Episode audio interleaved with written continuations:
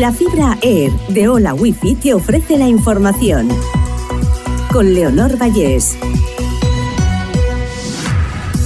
Repasamos las noticias más destacadas de este sábado 20 de mayo. El norte de Italia permanece en alerta roja después de que las inundaciones causaran la muerte de 14 personas. Aunque el agua va disminuyendo lentamente en muchas áreas, más de 20.000 personas han tenido que ser evacuadas, hay riesgo de precipitaciones para este fin de semana y los expertos temen que los ríos se desborden. En España el gobierno estudiará si mantiene la rebaja del IVA alimentario y del bono transporte. Calviño dice que se revisarán aquellas medidas que finalizan el 30 de junio ante la presión de la Unión Europea. El incendio de las Urdes quema al menos 8.500 hectáreas y obliga a desalojar a vecinos de cinco localidades. El operativo de extinción mantiene el incendio activo con nivel 2 de peligrosidad. Las lluvias y el fuerte oleaje ponen en riesgo a cinco provincias del este peninsular y Baleares.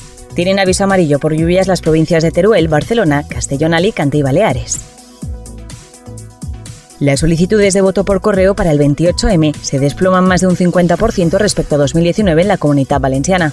Correos ha aceptado 86.700 peticiones en la autonomía, frente a las casi 190.000 de hace cuatro años, cuando los comicios coincidieron con las generales.